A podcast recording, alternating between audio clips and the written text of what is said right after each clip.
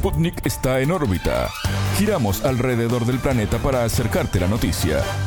Buena día para todos. Alejandra Padrone los saluda y junto a Martín González les damos la bienvenida al programa de Sputnik en órbita. Es un gusto recibirlos. En Telescopio pondremos nuestro foco en el rechazo en Chile a la nueva constitución.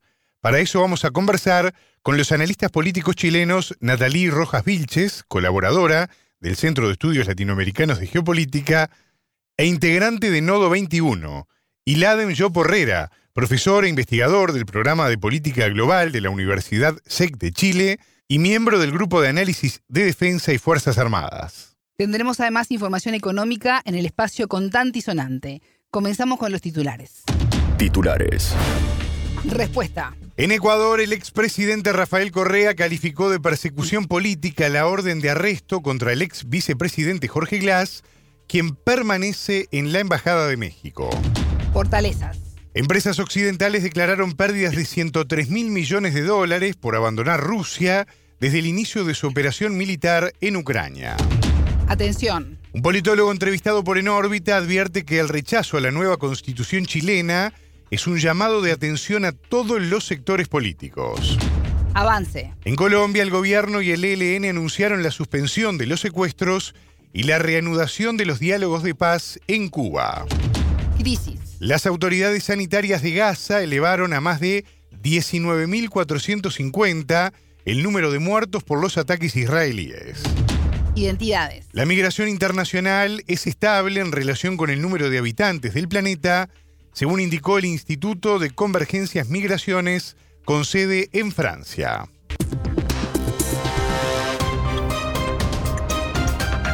Radio Sputnik te acompaña todo el día para mantenerte bien informado.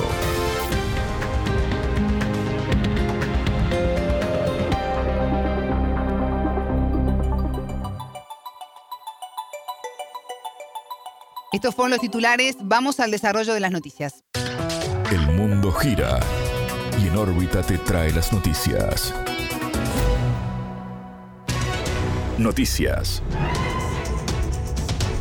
¿Represalia? El expresidente ecuatoriano Rafael Correa calificó de persecución política y retaliación la orden de arresto emitida contra su ex vicepresidente Jorge Glass. A través de la red social X, Correa sostuvo que las intenciones detrás de la decisión de la fiscal general del Estado, Diana Salazar, no pueden ser más evidentes. El exmandatario señaló que el caso judicial, conocido como reconstrucción, por el que está siendo requerido Glass, lleva abierto más de cuatro años. Y subrayó como una casualidad llamativa que Salazar haya emitido la orden de detención el fin de semana con el objetivo de desarrollar investigaciones urgentes. El pasado 17 de diciembre, el ex vicepresidente, Jorge Glass, ingresó a la Embajada de México en calidad de invitado. Ese mismo día, la Cancillería ecuatoriana solicitó a la misión diplomática mexicana confirmar su presencia invitarle a abandonar la delegación. Ante esto, la Secretaría de Relaciones Exteriores mexicana comunicó que Glass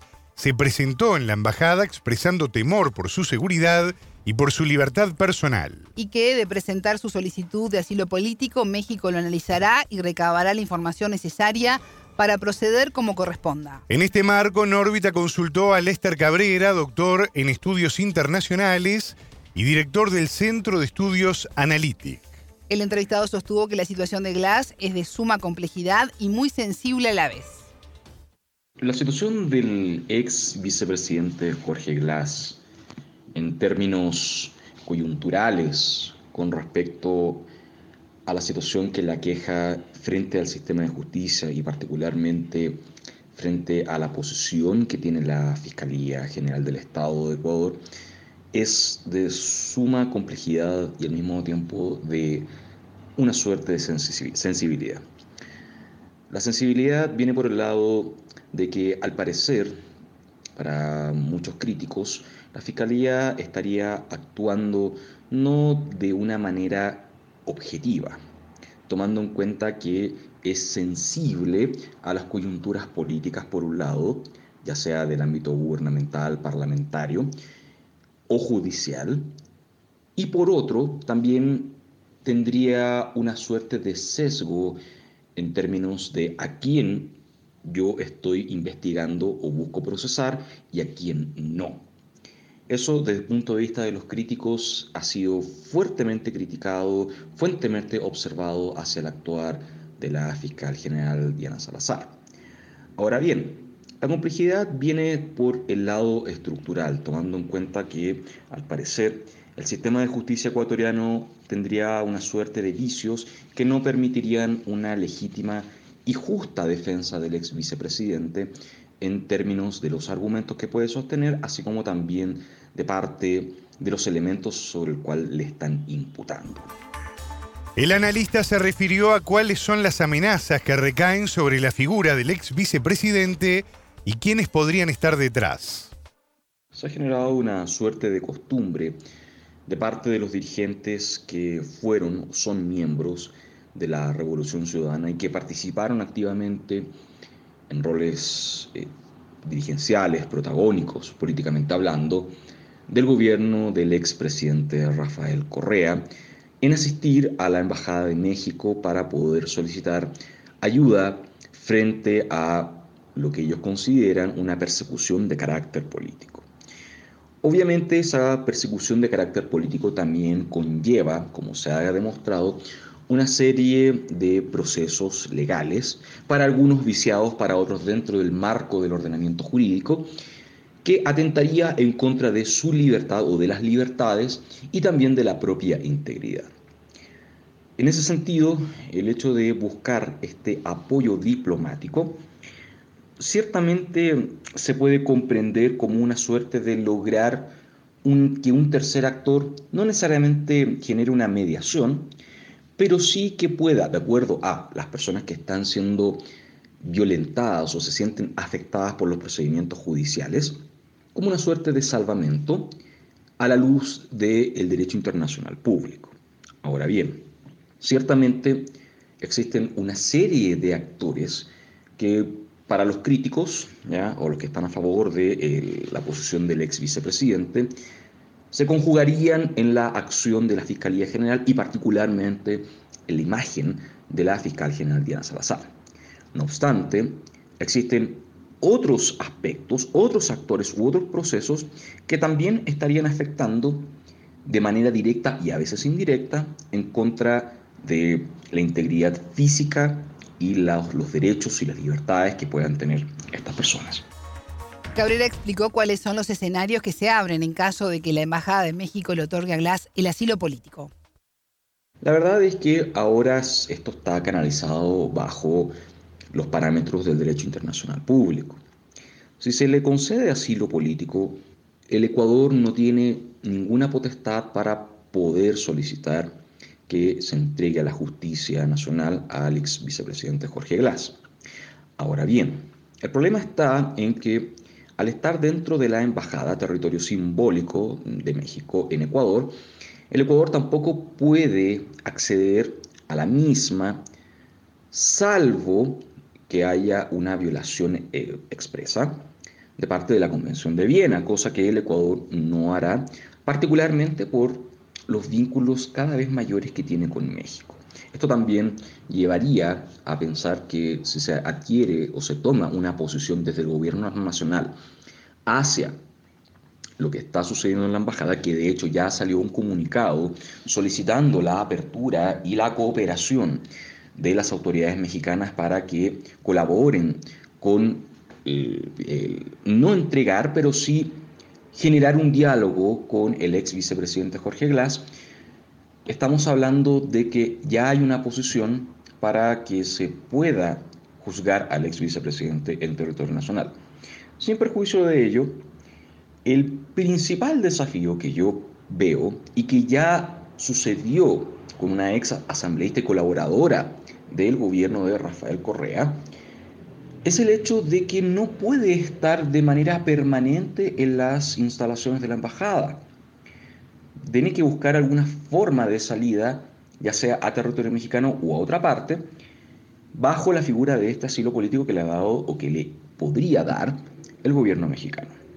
Entonces, eh, esto se convierte en una suerte de cacería o un juego de el gato y el ratón, donde por un lado hay una persona que está en una embajada que tendría eventualmente asilo político pero por otro lado que no puede hacer uso efectivo de dicho asilo político porque a las afueras de la embajada, que es territorio ecuatoriano, se encuentra fuertemente vigilado por medios eh, de seguridad, ya sea Policía Nacional, particularmente, para prohibir que el ex vicepresidente pueda salir de la embajada y así eventualmente, de acuerdo a la hipótesis de las autoridades, fugarse a otro territorio. Escuchábamos a Lester Cabrera, doctor en estudios internacionales y director del Centro de Estudios Analytic. Fortalezas. Empresas occidentales declararon pérdidas de 103 mil millones de dólares por abandonar Rusia desde el inicio de su operación militar en Ucrania. Según el diario The New York Times, Moscú se benefició de la salida de estas compañías, incluso dictando condiciones para que retiren sus negocios del país. De acuerdo con el informe, Rusia se sobrepuso a los intentos de perjudicar su economía a través de sanciones y guerra financiera. La nación además registró un crecimiento que sorprendió hasta los más escépticos y experimentados analistas. El reporte asimismo elogia la estrategia del presidente ruso Vladimir Putin. Esto es señalar que mientras Ucrania se preocupó por imperativos de corto plazo, como pedir más ayuda a financistas occidentales, la estabilidad de la economía rusa le permitió pensar a largo plazo. Luego del inicio de la operación militar el 24 de febrero de 2022, los países occidentales ampliaron su lista de sanciones contra Moscú. La Unión Europea ya adoptó 11 paquetes de medidas restrictivas. Por otra parte, Rusia reorienta su comercio exterior hacia Asia, a la que corresponde casi el 60% de las exportaciones del país, dijo el ministro de Finanzas ruso. Este lunes 18 de diciembre en Pekín, junto a su homólogo chino Lan Fuan, celebraron el noveno diálogo financiero entre ambas potencias. Según Pekín, el intercambio comercial con Moscú en enero-noviembre de 2023 creció un 26,7%, alcanzando la cifra récord de 218.170 millones de dólares. Nueva etapa. El rechazo a la nueva constitución chilena es un llamado de atención a todos los sectores políticos que han sido capaces de lograr acuerdos mínimos. Así lo afirmó a En órbita el politólogo Daniel Grimaldi, director ejecutivo de la Fundación Chile 21 y docente de la Universidad de Chile. Según el entrevistado, existe una brecha entre gobernantes y gobernados, dado que la población no percibe que la política ofrezca soluciones sino como una fuente de conflicto. Este nuevo revés a la nueva constitución, tras el rechazo de la propuesta de 2022, abre una oportunidad para recomponer la base consensual, afirmó Grimaldi. El domingo 17, el 55,76% de los ciudadanos votó en contra del proyecto de una nueva Carta Magna. El texto fue redactado por una convención de mayoría conservadora a base de pautas elaboradas por un comité de expertos. El presidente Gabriel Boric anunció que no se buscará un tercer proceso constituyente y mandató a su equipo a avanzar en las reformas de pensiones y en el pacto fiscal. En opinión del politólogo consultado, las reformas de pensiones y salud pueden hacerse a través del Congreso, pero para ello se necesitan mesas de negociación eficaces. Yo creo que están en lo correcto de no, de no insistir en este proceso, o sea, habría que ser demasiado ciego para, para que otra cosa. Sí hay reformas a la Constitución que son necesarias, pero pueden hacerse con, con mucho menos eh, eh, alboroto, digamos, por, por la vía del Congreso, sobre la base de los acuerdos que ya se tienen. Se puede hacer sin mayor escándalo, digamos. Lo que se requiere ahora son mesas de negociación eficaces sobre los problemas que tiene Chile y que son más urgentes. Y eso sí no se pueden, no se pueden dejar esperar. Y la situación del gobierno hoy es que está en la posición de hacer un gesto para que los ciudadanos comprendan que al menos esta parte de la política comprendió el mensaje de rechazo a esa manera obtusa de guiar la política. Entonces tienen la oportunidad de, dar eso, pero es un gesto que necesita también una respuesta. Y eh, yo espero de, los sectores de oposición, de la derecha moderada, que atienda también este llamado, que insistir, insistir en una política confrontacional, una política tóxica, imitando el ejemplo de Milley, de Trump, de Bolsonaro, de las extremas derechas a nivel mundial, finalmente puede atentar en contra de sus propios intereses, en contra de sus propias visiones de país. Entonces también aquí hay un, llamado a la, a, la, derecha a que, a que sean sensatos y que no sigan deteriorando la democracia con más toxicidad política. Entonces, es el momento en que los sectores moderados pueden sentarse a la mesa y ser un poco más racionales. Grimaldi catalogó de contradictorio el comportamiento de la clase política al ser capaz de lograr consensos olvidados rápidamente. En su discurso, tras conocer los resultados, el presidente Boric llamó a la concordia nacional y a la construcción de acuerdos. Hay consensos también, pero también hay una capacidad o una tendencia hacia retroceder frente a esos consensos. Es bien contradictorio lo que hay, porque todos estos procesos, desde el, proceso constituyente que inicia Bachelet 1, luego del estallido social, viene el proceso constituyente 1 con, una convención constitucional y este último que hemos tenido, después de estos tres procesos nosotros vemos que hay algunos consensos. los sectores políticos se han puesto de acuerdo en algunas cosas, pero acto seguido deshacen lo bueno que tienen esos contextos poniendo sus agendas particulares. Por ejemplo, hay un, concepto, un consenso en el sistema presidencial. Ok, bueno, se ha avanzado en eso, mantengámoslo. Hay un consenso en la necesidad de mayor participación ciudadana. Llegamos incluso en, este último proyecto a ser eh, mucho más audaces, mucho más innovadores que en el primer proceso en cuanto a la propuesta de participación ciudadana. Por ejemplo, se planteaba la, la, la posibilidad de tener asambleas Em, electas por sorteo, de manera consultiva, más o menos como, como en Irlanda. Eso es muy interesante. También en temas medioambientales, eh, etcétera. Hay una serie de avances. La contradicción de eso es que después de lograr esos acuerdos, hay una agenda particularista de tanto de la extrema izquierda como de la extrema derecha por imponer sus visiones particulares, ahogando esos consensos. Entonces, eh, ahí hay, un riesgo de seguir en esta senda, pero también hay una oportunidad de retomar esta base consensual y volver a lo que fue em, la característica de Chile después de la transición. Y es que las élites políticas se dieron, em, se dieron cuenta que para que el país avanzara se necesitaba una base mínima de acuerdos. Cuando los políticos asumen que, que está en crisis la democracia, la estabilidad, se ponen de acuerdo en cosas mínimas y se avanza, el país avanza. Entonces creo que esta fue una de las características que tuvo Chile y que se fue deteriorando con el paso del tiempo y, y hoy me parece que se abre una oportunidad para recuperar esa senda.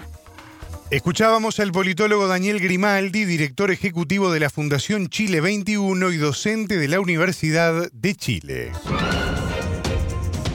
Momento clave. El hecho de que el gobierno colombiano y el ELN hayan anunciado un acuerdo que suspende los secuestros extorsivos es un hecho fundamental para el país. Así lo afirmó en entrevista con En órbita René Ayala, director de la agencia Prensa Rural. El periodista añadió que esta decisión contribuye a buscar una perspectiva de avance y da confianza a la sociedad dejando sin argumentos a los opositores de la derecha. El anuncio tuvo lugar durante el cierre del quinto ciclo de conversaciones de paz entre el gobierno de Colombia y el Ejército de Liberación Nacional, el ELN, en México. Vera Grave, jefe y representante del gobierno en la mesa, señaló que se trata de una noticia trascendente para el proceso de paz en Colombia. Esta decisión del ELN es fundamental en la dirección de avanzar en unos diálogos que eh, contribuyan alcanzar el logro, digamos, eh, histórico que aspira la sociedad colombiana, que es el cierre definitivo de la guerra. El tema del secuestro siempre ha sido muy sensible en la sociedad colombiana. Eh, eh, de hecho, en todo el, proceso de paz firmado con las antiguas FARC en el año 2016 fue un elemento central, ya que eh, hubo siempre una movilización impulsada, por supuesto, por sectores de derecha, pero que logró atraer una gran cantidad de población colombiana en contra del secuestro, porque se había constituido un delito que no solamente impactaba a clases sociales altas, sino se había constituido un hecho generalizado. Además, porque es una práctica recurrente también de la criminalidad común. De hecho, sectores de la policía y de las fuerzas militares estuvieron involucrados en actos de secuestro. Eh, en fin, es un tema que, ha tenido mucho impacto en la sociedad colombiana y que logró precisamente generar grandes movilizaciones al, al inicio del siglo XXI eh, en, términos del rechazo a este, a este delito que es considerado de lesa humanidad. La insurgencia lo caracteriza como un tema de retenciones económicas para la sostenibilidad del proyecto armado, pero en realidad termina siendo un tema muy, muy difícil, digamos, en tanto la sociedad colombiana eh, se ha puesto de lado de, rechazar abiertamente este tipo de accionar. Entonces, esta decisión contribuye realmente a ubicar una perspectiva de avance en el proceso mismo. Ya el Estado Mayor Central de las autodenominadas eh, FARC, las disidencias, había planteado cesar los secuestros con carácter extorsivo. Esto realmente es un elemento que da confianza a la sociedad, porque también se había construido toda una matriz de opinión impulsada especialmente por sectores de la vieja política, sectores de la derecha, enemigos históricos de la posibilidad de la paz, a quienes a la final la dinámica de la guerra los ha favorecido para mantenerse en su posición política y económica. Estos sectores habían venido desafiando al gobierno nacional y mostrando la incoherencia que representaba el desarrollo de un proceso cuando aún seguían existiendo las prácticas del secuestro en Colombia. Hay, hay que decir algo muy importante, se ha venido trabajando en una matriz de opinión, insisto, impulsada por estos sectores enemigos del cambio, para construir una narrativa de que en Colombia volvió el tema del secuestro, que ha crecido, se ha acrecentado la dinámica del secuestro, es decir, lo han utilizado como una herramienta política, por tanto es importante que el, el proceso mismo de paz logre desarticular ese tipo de discurso y proyecte la perspectiva cierta de la paz. Consultado sobre cuán lejos o cerca está el país sudamericano de alcanzar la paz, allá le indicó que el abordaje tiene dos dimensiones. Hemos venido planteando que hoy en Colombia se expresan múltiples factores en el, terreno de la violencia, en, el territorio especialmente. O sea, no es solo la violencia política con estas expresiones de insurgencia que aún subsisten, sino por supuesto el, digamos la, la, dinámica y el fortalecimiento de estas violencias eh, que están asociadas a las economías ilícitas, al narcotráfico, a la minería ilegal, al tráfico de personas, al tráfico de armas. Eh, eh, hay una serie de componentes eh, que hacen mucho más difícil ubicar las dinámicas mismas del conflicto y por lo tanto esta fragmentación pone un reto gigantesco al gobierno en clave de la paz total.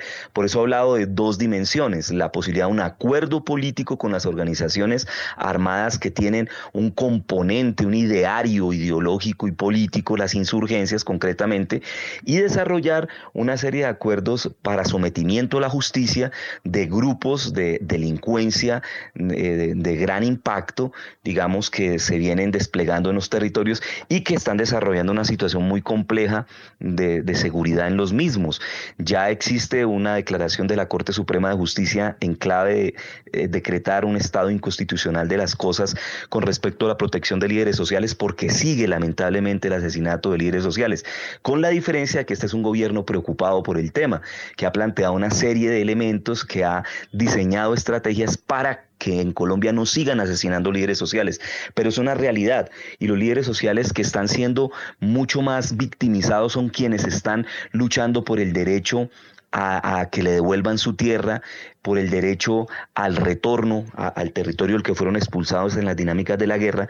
Es más, el gobierno ha venido desarrollando toda una campaña de entrega de tierras para avanzar en la reforma agraria y han sido victimizadas las personas que han liderado estos procesos. Quiere decir que hay un componente muy complicado de una violencia eh, paramilitar, eh, digamos, eh, enemiga del proyecto del cambio, que quiere poner palos en la rueda y que no quiere contribuir en el avance cierto de la paz.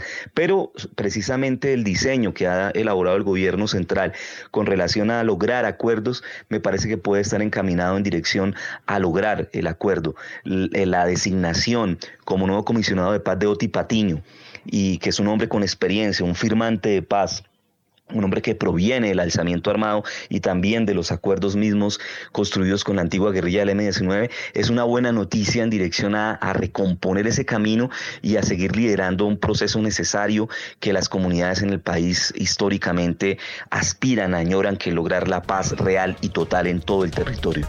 En ese sentido, manifestó que este sexto ciclo tendrá nuevos elementos y la posibilidad de desarrollar una serie de iniciativas en las regiones críticas que permiten ser optimistas. Era la palabra de René Ayala, director de la agencia Prensa Rural. Abominable. Autoridades sanitarias de Gaza elevaron a más de 19.450 el número de muertos por ataques israelíes. Los heridos en tanto superan los 52.280, declaró el portavoz del Ministerio de Salud del enclave.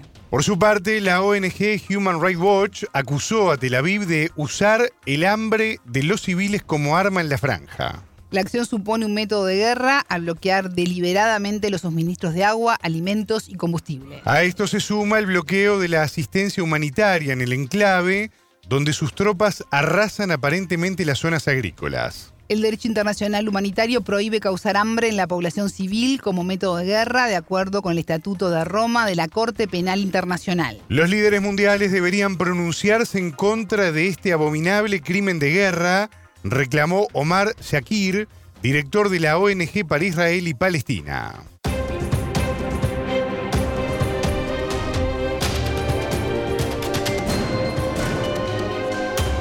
Radio Sputnik. Contamos lo que otros callan.